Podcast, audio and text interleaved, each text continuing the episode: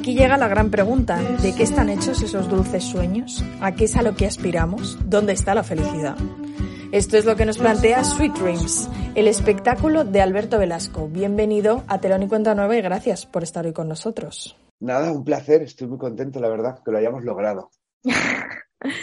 Empezamos esta temporada proponiendo a nuestros invitados e invitadas una reflexión y es ¿qué crees que caracteriza el teatro contemporáneo, el que se está haciendo ahora?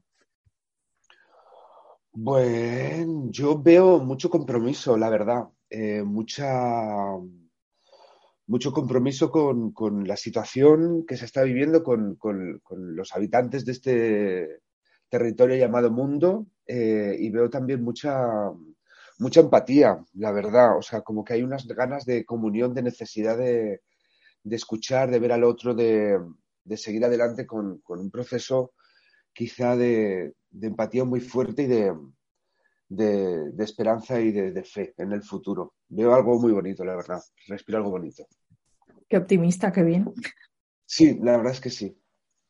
Em, hablamos hoy de Sweet Dreams, que es la obra que nos ha llevado hasta ti, que empezó la temporada pasada en el 73, que vuelve. La es que pensando en la obra decía, jo, es que es muy difícil de definir, sin embargo, eh, creo que es una función que toca a todo el mundo, eh, habla de cosas que a todos nos pasan, que no es nada más y nada menos que la identidad, ¿no? Sí, y mira que tú eres muy joven, ¿eh?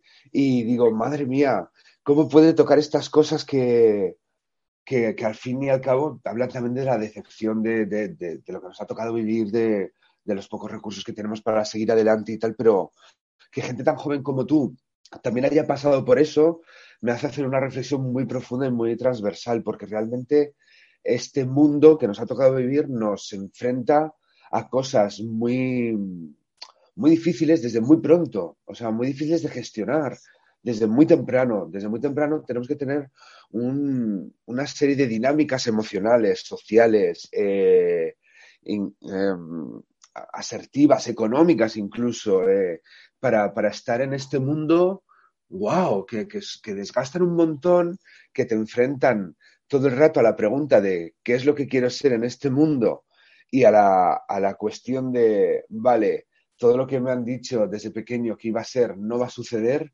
eh, qué narices hago ahora, ¿no? Con todo esto. Entonces, yo creo que eso es lo, como has dicho, lo, principal de la obra. Más allá de si estéticamente te puede gustar más o menos, si utilizamos unos recursos u otros, es que mm, es un espejo. Y yo hago un ejercicio de honestidad, te lo prometo, Elvira. Elvira, que es eh, de lo más grande que puedo, y, esto hace que esté en comunión con el público y que yo me sienta reflejado en ellos y ellos en mí y da igual si tienes una profesión artística o no, al final estamos todos en este barco. Bueno, desde luego, porque de hecho una de las preguntas, que es casi la pregunta de por qué soy así, ¿quién no se la ha hecho en algún momento dado? ¿Verdad? ¿Verdad? ¿Y por qué ante esta situación respondo de esta manera? ¿Y por qué en, en mis relaciones repito este patrón? ¿Y qué es lo que busco aquí? ¿Y por qué tengo estos sueños y son tan inalcanzables y me hacen tanto daño? ¿Y y por qué, bueno, pues esto, por qué soy así. Que por otro lado me parece como un, una pregunta horrorosa, ¿no? ¿Cómo podemos, cómo nos cuesta tanto asumir cómo somos y decir, es que querría otra cosa con tal de no ser esto? Sí, mira, Angélica Lidl decía, eh, bueno, que es como una creadora de referencia, ¿no? El, el, por qué es la pregunta del dolor. Y tiene toda la razón del mundo. Es que los que no se preguntan nada, que están en el mundo y no se cuestionan nada, que, bueno, pues es así, punto, pues siguen adelante, no sufren tanto como los que sí que lo hacemos. Eh, porque los que sí que lo hacemos lo, queremos cambiar, quizá. Queremos eh, un mundo más justo, un mundo menos doliente, un mundo más fácil, con más bondad y, y no es donde estamos. Entonces, claro, nos preguntamos por qué es así para poder cambiarlo. Y, y luego está el habitante que somos nosotros de este mundo, que claro, nos han tocado pues hereditariamente unas condiciones, tanto genéticamente por nuestros padres, como creo que socialmente también hay algo impregnado en los genes que nos hace estar en este mundo de una determinada manera.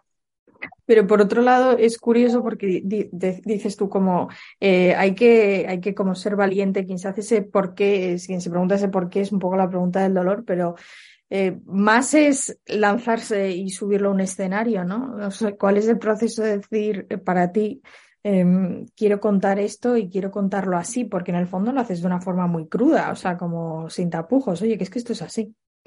y así se lo sí, sí, sí, sí, Por lo menos así lo vivo yo. Y, y bueno, la verdad es que cuando empecé a formar como construir la, semilla de este espectáculo, no tenía ni idea que iba a ir por aquí. Pero de repente los espectáculos eh, tienen personalidad propia y te hablan y cuando tú intentas, intentas, hacer algo que ellos no se revelan y de repente yo veía pues que iba por aquí, que yo en este momento de mi vida tenía que contar esto. Y ha sido así. Entonces, soy leal a lo que he creado y, no, como te decía antes, de una manera muy honesta, eh, lo digo cada día en el escenario estando muy de acuerdo, así que eso me hace muy feliz. Por lo que ser valiente, pues, ¿sabes? Es que como lo hago a través del humor y de una manera despegada y, wow, yo la verdad es que soy más un, casi un terrorista, ¿sabes? O sea, hago esto, se acabó, y si os parece bien, a lo loco, sí, como un kamikaze, es a lo loco, ni lo pienso, lo, lo hago un poco porque lo tengo que hacer. No hay una reflexión de, venga Alberto, tira adelante porque tienes que hacer esto, no. Eh, es así, se acabó, punto, no, no, queda otra. Hay algo muy interesante en el punto de vista de Sweet Dreams, que por un lado eh, hay como una rebeldía contra lo impuesto, como no, no asumir lo que nos viene dado, pero por otro lado se entiende ese subtexto de, del miedo de, a, enfrentarte a eso y a, las consecuencias y a cómo gestionar la situación cuando dices esto no es, pero ahora cómo. Y está bien, ¿no? Esa dualidad que en el fondo es un poco lo que hay. Claro, es que eh, la contradicción es constante. O sea, vale, yo quiero luchar contra todo esto, pero a la vez asumo que es imposible. O sea, que el sistema tiene unas dinámicas de opresión que es que un, una, un one single person es imposible que luche, pero ni una nación entera. Eh, es que para que esto cambie, oh, socialmente, políticamente, tiene que cambiar tantas cosas y son tantos años que no lo, no lo viviremos. No lo viviremos, a pesar de que la sociedad va avanzando a pasos agigantados, pero no lo viviremos. Entonces, claro que está ese miedo, porque no quiero acabar solo, porque no, obviamente como digo en el show también, todos queremos ser amados, todos queremos que nos quieran y uno, mm, si estás enfadado todo el tiempo, nadie se va a acercar a ti. Eres como un gato panza arriba. Eh, nadie se va a acercar a ti, pero es que ni hablar, ni a tener una conversación. Eh, si estás todo el rato en lucha, eh, vas a crearte una situación también de inestabilidad constante y hay que encontrar cómo estar en desacuerdo con lo que eres, pero a la vez intentar habitar el mundo que te ha tocado de una manera fácil y, que no te duela tantísimo todo el rato, porque si no, claro, me tiro por el puente de Segovia y hasta aquí hemos llegado. Y yo lo que quiero es vivir, quiero vivir y vivir bien y vivir con feliz y, en comunidad. Y creo que esto también se nos olvida, Elvira, que vivimos en comunidad, que somos, como decía Juan Mayorga cuando recibió el premio Princesa de Asturias, no solo las compañías de teatro, vivimos en compañía, la sociedad entera vivimos en compañía. No nos miramos a la cara cuando salimos en el ascensor con los, con los vecinos, no sabemos con quién vivimos. Eh, nuestro círculo de amigos cada vez es más virtual y menos personal hay, hay que recuperar esa sensación de, comunidad que creo que es la que nos distingue fundamentalmente de los animales, además de la inteligencia y la capacidad prensil, ¿vale? Pero la comunidad. Un poco más allá. es, interesante que además eh, esta reflexión se haga desde un sitio que es el escenario, que está en un lugar, pero que en realidad no pertenece a ninguna parte, que podría ser cualquiera. Sí, sí, muy interesante esto que dices, de verdad es un no lugar, es un espacio mito, ¿no? Como ritual, como si fuera en una iglesia o, en un parlamento. Son ese espacio de nadie, pero a la vez es de todo el mundo. Entonces esto me, me gusta un montón porque hay como mucho, mucha sensación de pertenencia a, lo que estás viviendo. Y creo que, tiene que ver con, el rito, con el ritual del, del teatro que es mágico y por eso sigue existiendo milenios después de, su creación, porque hay algo de, éxtasis y de comunión con el público, sea lo que fuere, y si además el público se ve representado, pues muchísimo más, claro. En Sweet Dreams, al final, hablabas tú antes de, una estética que, por supuesto, tiene una muy definida la, función y que, y que creo que también es un poco tu marca y tu sello. Pero también otro, otra cosa que me parece fundamental, además de la estética, es, digamos, la puesta en escena que se transforma en música y danza como casi como una catarsis, como me atrevería a decir casi un exorcismo, como una forma de decir, bueno, esto es, ya no sé cómo decirlo más en palabras, vamos a hacerlo así. Absolutamente, es la primera vez que me dicen exorcismo, pero es que no podías estar más acertada. entendido. No, no, no, es que no podía estar más acertada. Es así, total. Digo, un vía cruz, es una penitencia pop, pero es que al final es un exorcismo, ¿sí? Para, para, para sacar mis demonios, para que saquemos todos nuestros demonios de dentro y, y, cuando se hayan ido, poder levantarnos de la cama y decir, ay, voy a desayunar. Fenomenal, ya está, ya pasó. ¿Sabes? No ha sido, no es, ¿sabes qué pasa con esto? Que es que realmente cuando lo, haces y lo dices, y, ay, mira, chico, no es tan importante, no es tan importante. Importante es mirarse a la cara con tus padres, con tu familia, eh, seguir adelante. Eh, si no tienes un trabajo, da igual, tendrás otro. El trabajo no es importante, ni te dignifica, ni nada. Es una tontería. Lo importante es, eh, ay, todo, todo, lo que hace bonita la vida realmente es, son pequeñas cosas y tonterías que encontramos en lo cotidiano, de verdad, de verdad, nada es importante, exorcicémonos continuamente. De hecho, es que al final en la función y bueno, la vida eh, se trata justo de eso, ¿no? De algo tan fácil a priori, pero tan difícil como encontrar justo la felicidad en esas pequeñas cosas y darte cuenta, pues, de lo que importa. Sí, sí, porque ponemos la mirada muy lejos y, e, y, cuando esa mirada hace la parábola de mirar tan lejos, en el cobijo de esa parábola te pierdes un montón de cosas que tienes cerca y que seguramente te ayudarán a conseguir ese sueño que tienes lejos, pero como vas tan a ciegas, pasas por encima de ellas como una pisonadora y están aquí, están a tu lado, están para darte la mano, para acompañarte, para cuidarte, para sostenerte, para validarte y están aquí muy cerca, muy cerca, en las pequeñas cosas, de verdad. Cuando ves Sweet Dreams, tengo un poco la sensación de que es un sitio o un impulso para recuperar en cierta forma la ilusión, que creo que es algo que le hemos perdido y ya no sabemos ni dónde. O sea, se ha quedado en Cortilandia, yo creo. Entonces, esa, ilusión, que supongo que tú sí que recuperas al hacerlo y quien va a verla, em, parece que está como perdida y debajo de la alfombra, ¿no? Sí, hay que buscarla. Es, Dios mío, ¿cómo sigo adelante si he perdido la ilusión completamente? Es que no, no tengo ilusión por seguir adelante, que es muy peligroso decirlo, porque, claro, vivimos en un mundo en el que menos mal que la salud mental se ha puesto sobre la mesa después de la pandemia, que ya era hora, eh, porque lo que hablábamos al principio, sin recursos emocionales ni, ni mentales, hemos crecido dando la espalda a eso y que nosotros tenemos que estar bien por narices para, para vivir en este mundo, es muy difícil. Entonces, la ilusión, ¿dónde queda?